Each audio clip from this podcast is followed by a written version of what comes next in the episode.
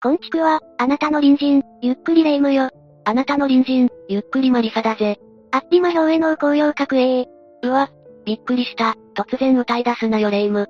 って、それって CM の。ふふ、やるわねマリサ。さすが私のパートタイマー、よく知ってるわね。パートナーだろ。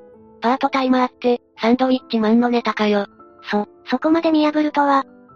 き、貴様、私の知っているマリサじゃないわね。正体を表しなさい。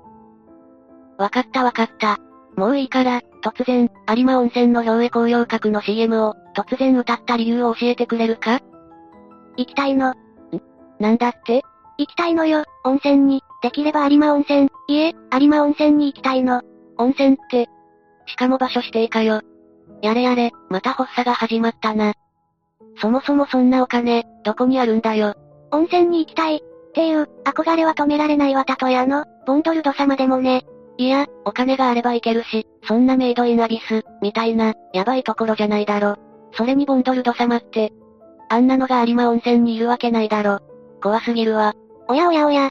マリサ、あなたは可愛いですね、とか言って、金銭か銀銭に入れられちゃうの。そして、温泉の効果を試されるのよ。ボンドルドって、そんな奴だっけ？もっとこう、目的のためなら手段を選ばない、行かれた奴だっただろ。そうね。そうだったわ。私も目的のためには、手段を選んでいられない。ボンドルド様を見習って、何としても有馬温泉に行かなければ、私の有馬温泉への憧れは止められない、のよ。まったく。影響されやすい奴だな。まあ、メイドインアビスは俺も好きだが、よりにもよってボンドルド好きかよ。手段のためなら、目的は選ばないわ。必ず有馬温泉駅に、神戸電鉄でたどり着いてみせる。もう、何言ってるのかわからなくなってきたな。仕方がない。今日は有馬にちなんだ、事件の解説にしてやろうか。やった、これでボンドルド様に会えるかも。お前は有馬温泉に行きたいのか、ボンドルドに会いたいのか、どっちなんだ、そもそもボンドルドは、有馬温泉にはいないだろ。ぐぬぬぬぬぬ。アンブラハンズに入る、私の夢が、嫌な夢だな。悪夢だろそれ。まったく。今日解説するのは、新名神高速道路、有馬川橋、橋桁落下事故だ。有馬川橋？この事故は2016年4月22日、建設中の新名神高速道路の工事現場で、橋桁が落下し、建設作業員10名が死傷した事故だ。ちょ、結構な大事故じゃない。新名神高速道路は、他にも事故がたびたび起こっている。それにも触れながら解説していくぜ。それじゃ、みんなも、それではゆっくりしていってね。まずは新名神高速道路についての概要を、解説しよう。名神高速道路の新しい路線じゃないの？まあそういったイメージだよな。新名神高速道路は、三重県四日市市から滋賀県、京都府、大阪府を経由し、兵庫県神戸市北区へ至る高速道路だ。新東名、伊勢湾岸道とともに、東京、名古屋、大阪の日本三大都市を結ぶ、新たな国土軸を担う道路だ。なんか、すごい大計画の一部なのね。ちょっとワクワクしちゃうわ。憧れるわね。何にでも憧れるのはやめろ。ここからは、新名神高速道路、有馬川橋の橋桁落下事故について、解説していこう。わ、私の憧れ。事故は2016年4月22日、16時27分頃、神戸市北区道場町平田。新名神高速道路の476メートルの有馬川橋の工事現場で起きた。長さ約124メートル、重量約1350トンの鋼鉄製の橋桁の西側が、約15メートル下の、国道176号に落下した。ちょ、ちょっと待って、せ、1350トンす、凄まじい質量じゃない、そんなものが落ちたの？ああ。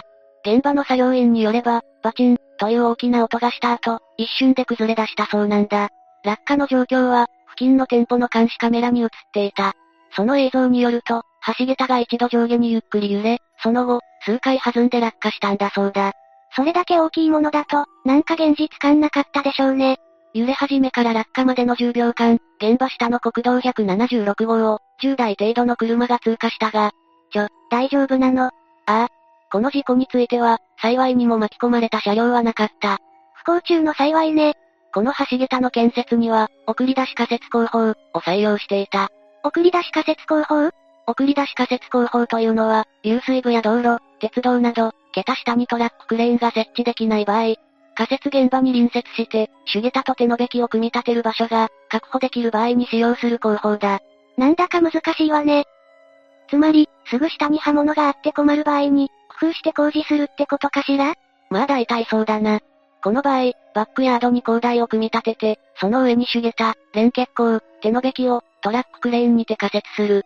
各橋脚やベント上に設置した送出し設備で、広大上に組み立てを行った橋桁を、所定の位置まで送り出すんだ。送出し完了後、手のべきを解体し、送出し設備にてかさ上げされた橋桁本体を、所定の高さまで降下させ、仮設完了となる。どれどれ、あ、YouTube に動画があるわ。なるほど。こうやるのね。なんか危ない感じはしないけど。だが事故は起きてしまった。事故は橋桁の送り出しが終了し、橋桁を降下させる準備の段階で、落下してしまった。落下した橋桁は、東側はクレーンで吊り上げ、西側は橋脚上の仮置き台に配置された。4機のジャッキで、浮かせた状態で置いてあった。そして30日に降下させ、固定する予定だったんだ。えっと、事故が起きたのは4月22日。ってことは、1週間以上も仮置きの予定だったの？まあそういうことになる。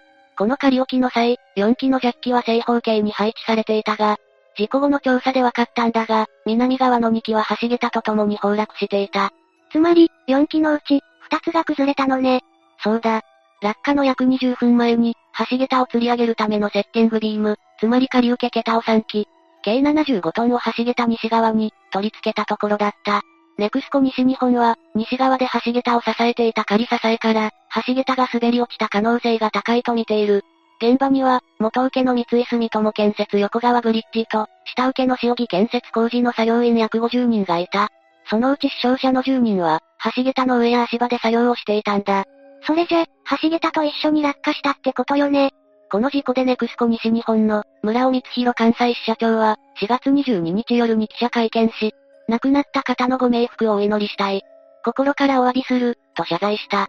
さらにこの事故で、橋桁が落下した国道176号は、2キロにわたって通行止めとなり、草壁交差点から、天井橋交差点までの区間で、兵庫県道15号神戸三田線が迂回路となった。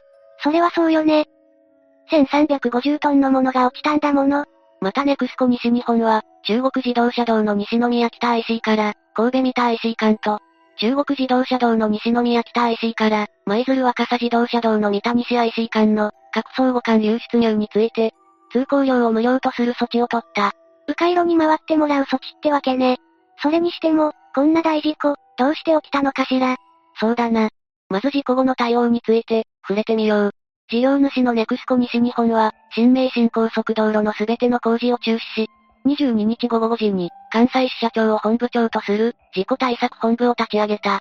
23日には事故原因の究明、再発防止、今後の工事の対応方針などの検討のため、新名神高速道路、有馬川橋橋桁落下事故に関する技術検討委員会を設置した。事故後の対応としては早いわね。まあ、それだけ危機感を持ったってことかしら。兵庫県警察は24日午前、業務上過失致死傷容疑で、工事を担当した横川ブリッジ大阪工場や、下請けの、塩木建設工事などの家宅捜索を行った。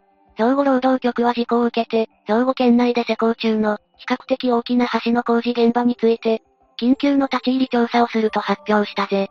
その際、工事発注者の同行も求めたんだ。ってことは、丸投げで管理してない、そんな状況がないか、確認したってことよね。5月3日から、施工業者により、国道176号を塞いでいる、落下した橋桁の撤去作業に着手。関係者によると、国道上に落下した橋桁の西側部分を、1ヶ月かけて撤去したんだ。1ヶ月？当然といえば当然だけど、相当困難だったんでしょうね。橋桁が落下した国道176号は、事故から約2ヶ月半後の、7月9日午前0時に開通した。兵庫県警は業務上過失致死傷罪、で、橋桁の解体部品を押収して、鑑定を行うとともに、事故原因の解明を行ったんだ。その後、ネクスコ西日本は、施工計画の見直しを行い、事故時に採用していた、橋桁を吊り上げて下ろす、吊り下げ方式、から、橋桁を下から支えながら下ろす、サンドル方式、に見直され、8月5日に工事を再開した。サンドル方式？サンドルとは、H 型鋼などを、井桁状に積み上げた課題のことだ。そしてサンドル方式とは、ジャッキを押し上げ橋桁を指示し、隣接するサンドルと、橋桁の隙間を確保した上で、サンドル材を撤去する。次にジャッキを押し下げ、橋桁自体を降下させる。その後、隣接するサンドルで橋桁を指示し、ジャッキ下のサンドル材を撤去する。以降、同様の作業を繰り返し、橋桁を徐々に下ろすっていう方式なんだ。こっちの方が安全ってわけね橋桁本体などに計測装置を設置し、24時間体制で橋桁の傾きや、地盤沈下量などをコンピューターで管理。担当者が数値の変遷を監視する、再発防止策を講じたんだ。相当慎重ね。っていうか、最初からそうしてれば、人が亡くならずに済んだんじゃないの？まあ、それはそうなんだが、こればかりは起きてしまった以上、どうしようもない。そうだけど、なんか悔しいわね。この事故、新名神高速道路、有馬川橋橋桁落下事故が起きたことによる、影響についても触れてみようか。ネクスコ西日本は、新名神高速道路の高槻から、神戸間の開通時期について、当初目標平成28年度末から、平成29年度末へ変更した。そのうち高槻から川西間の24キロについては、一部トンネルの地滑り対策工事を行い、平成29年秋頃の部分開通を目標とすることとした。この事故で、1年も開通時期が伸びたのね。高槻 JCT 及び IC から、川西 IC 間は、2017年12月10日に、川西 IC から神戸 JCT 間は、2018年3月18日に、それぞれ開通したんだ。この事故をめぐっては兵庫県警が、業務上過失致死傷容疑で、捜査することになる。施工業者の横川ブリッジ、など、工事関係者40人以上から事情を聞いたそうだ。そして西日本高速道路が設置した、検討医の調査を踏まえ、2017年5月以降に判明した橋桁などの証拠品の鑑定結果を精査。工事関係者らが、事故事前に予測できたのかを慎重に調べ、立件の可否や対象者を見極める方針となったんだ。これだけの大事故だもの、調べるのも相当大変よね。さらに神戸西労働基準監督署も、労働安全衛生法違反容疑などを視野に、関係者を聴取しているぜ。なるほどね。労働災害、いわゆる労災事故だからね。そうして捜査、調査が進むにつれ、この新名神高速道路、有馬川橋橋桁落下事故に、問題点が発覚したんだ。問題点施工会社の工事計画部門が送った、安全管理に関するメールの書き方に問題があり、当時の現場所長に、指示が伝わっていなかったことが分かったんだ。その結果、業務上過失致死傷罪に問われた元所長については、責任の認定が修正され、有罪判決を言い渡した神戸地裁は、こうした点を考慮して刑を減じている。そうなんだ。きちんと連絡が来ていなかったってこと？でもこれだけの大事故だし、実刑になりそうじゃない？ああ。この事故では死者二人に加え、片腕を失うなどの重傷を負った者が多かったことから、通常、被害の大きさからすると、過失を犯した元所長は、普通なら実刑になる、と、見られていたんだ。そして、元所長を起訴した検察も、裁判で禁錮3年6ヶ月を求刑した。しかし裁判所は19年4月の判決で、元所長が計画部門から、受け取ったメールの件名や本文から、安全管理に対する重要な指示を読み取ることはできず、添付図面を確認しなければ内容がわからなかったと指摘したんだ。計画部門の指示のあり方に相当の問題があった、としているんだ。でも、添付図面を見ればよかったんじゃないの？レイム。お前一日にどれぐらいメールが来る？えー、っと。わからないぐらい来るわ。そうだよな。その中で重要だと思うのは、どんなものだ？そう言われると、結構選別が難しいわね。そういうことだ。つまり、この計画部門と現場との連絡について、明らかに不備があった、そう判断されたんだろう。確かに重要なメールを送った後、電話で確認したり、反応がない場合、再送したりするわね。そうだ。そういったこともなく、一方的に送られてきて、よろしく、では、現場が見落とす可能性もあるよな。そうか。そういったことを考慮されたのね。そう見られるな。その上で、あくまで、現場における責任者にとどまる被告人個人のみに、事故の全責任を期することには、躊躇を覚える、などと述べ、元所長の刑を禁錮3年、執行猶予5年とした。実刑じゃなくて、執行猶予がついたのね。事故の規模や被害者のことを考えると、ちょっと複雑だけど、事前に防げていればよかったのにね。そういえば、他にもこういった、橋桁が落ちた事故ってなかった？あるぜ。過去には多数の死傷者を出した、広島新交通システム橋桁落下事故、がある。あの事故も悲惨だったわね。広島新交通システム橋桁落下事故は、前の解説動画の方で詳しく解説しているんだが、今回も少し触れてみよう。広島新交通システム橋桁落下事故は、1991年3月14日。当時建設中であった、広島高速交通広島新交通1号線の工事現場で、橋桁が落下し、その下を通行中の車に乗っていた人たちと、作業員の14人が死亡、9人が重軽傷を負った事故だ。この事故で橋桁は、並行する県道下り線を、赤信号で停車していた乗用車など、11台を直撃し、橋桁の上で作業していて、下に投げ出された作業員5人と、乗用車に乗車していた9人の計14人が死亡、9人が重軽傷を負った事故だ。過去にもこんな事故があったのに、どうして危機感を持たなかったのかしら。広島のアストラムラインの事故は、1991年。今回の事故は2016年。25年の間に、事故の記憶は風化してしまったのかもな。それにしても、安全って、一番重視すべきことでしょ？一度起きてしまえば、取り返しがつかないのに。そうだな。過去には、広島のアストラムライン事故だけじゃなく、1992年、尾道市内で発生した、産業自動車道での橋桁落下事故。1997年、北海道の千歳庭ジャンクションの橋桁落下事故。1998年の、来島海峡大橋の工事用橋桁の落下事故がある。こういった前例があるにもかかわらず、事故は起きてしまったんだ。とても残念だわ。もししっかり安全に配慮していて、事故がなければ、傷つく人もいなかったんだし、今回の事故で、二人が亡くなって、大勢の人が怪我をすることになったわけだしね。そうだな。本当にそう思うよな。亡くなった人は取り返しがつかないし、事故に巻き込まれた作業員の心身の傷は、簡単には言えないだろう。事故に巻き込まれたある作業員は、安全管理は本当に大丈夫なのか。二度と事故を起こしてもらいたくないと言っている。この事故で一時昏睡状態に陥り、左腕切断の重傷を負った男性だ。左腕切断？後遺症やその後の生活も大変よね。この男性、大阪市大正区の N さんは、地上約15メートルの高さにあった、橋桁東側を支えるベント設備の撤去作業中、崩落した橋桁とともに、地面に叩きつけられた。15メートルから落下って、よく命が助かったわね。彼は鋼材に挟まれて首と胸を骨折し、昏睡状態で搬送されたんだ。意識が戻ったのは2週間後で、利き腕の左腕がなくなっていることを知った時は、相当混乱し、しばらく現実を受け入れられなかった。大阪市内の建設会社に入社したのは、2014年。新名神の建設現場には、孫受けの作業員として派遣されたそうだ。孫受け？この下請け、孫受けってどうしても起きるのよね。仕組み上仕方がないって聞くけど、もやるわね。N さんは、建材や鋼材が、次第に形になっていく過程にやりがいを感じ、ゆくゆくは独立して自分の会社を持つのが夢だった。しかし利き腕失った今、現場復帰の目処は立たないそうだ。なぜ自分がこんな目に遭わなければ、いけないのか。人生が一変してしまった、と、やりきれなさが募っていると語っていた。そうよね。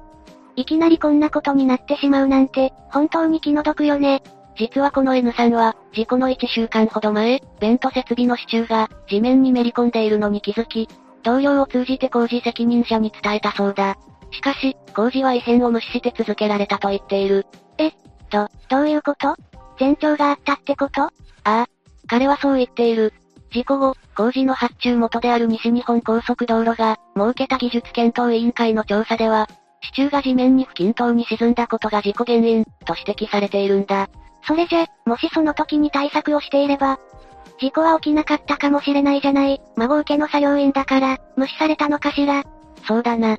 N さんも、あの時点で対策を取っていたら、事故は起きなかったのではないか、との、疑念は消えないでいるそうだ。N さんは2017年に、保証交渉のために、施工業者の社員と初めて会ったそうだ。事故原因を尋ねたが、警察が捜査中、と、明確な回答は得られなかったそうだ。警察が捜査をしているのはわかるけど、ちょっと不誠実に感じられるわよね。そして、なぜ事故が起きたのか、N さんは納得できないまま、現場では新たな橋桁の設置工事が始まったんだ。これは、納得いかないわよね。現場には安全より、後期を優先するような雰囲気があった。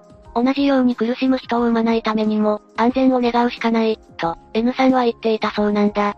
そうよね。やっぱり安全第一。二度とこんなことを起こしてはいけないわよ。そう思うんだが。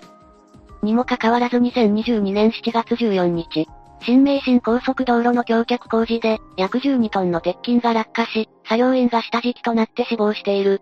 ええ。新速位のフープ筋を、一旦上部で仮固定していたが、何らかの理由で落ちたんだ。この事故については、落下リスクのある重要物の元での作業について、安全管理の妥当性が問われているんだ。この工事は、青木安成建設が約37億円で受注。2018年12月から2023年7月の後期で、橋脚4基の建設を進めていた。発注者の西日本高速道路会社によると、事故があったのは、下り線の P2 橋脚の基礎部分。この橋脚では斜面に竹割り型土留めを構築して内側を掘削していた。そして直径12メートル、高さ15メートルの円柱状の新側位をコンクリートで造成していたんだ。その工事中に事故が起きたのね。事故当時は、底部から高さ9.2メートルまで、打設が終わったところだった。作業員は当時、打設済みの新側位の上面で清掃をしていた。そしてその作業員は、柱のコーナー部に当たる箇所にいて、フープ筋の下敷きになったんだ。ちょっとしたことって言ったらあれだけど、きちんと基本を守っていたら、防げた事故じゃないの？重要物の下には入らないって、工事現場での基本じゃないの？そうだな。だがこういった事故は、たびたび起こっている。なんでなのかしら？これには作業員の高齢化、熟練作業員の不足が、関連しているとも言われている。年々、きつい仕事とも言われる、工事現場での作業については、若者が忌避する傾向があり、人材不足が目立っている。作業ミスといった原因もあるが、新しい人員を育てていく必要もあるだろうな。確かにね。そういえば、外国人の作業員さんも、見かけるようになったもんね。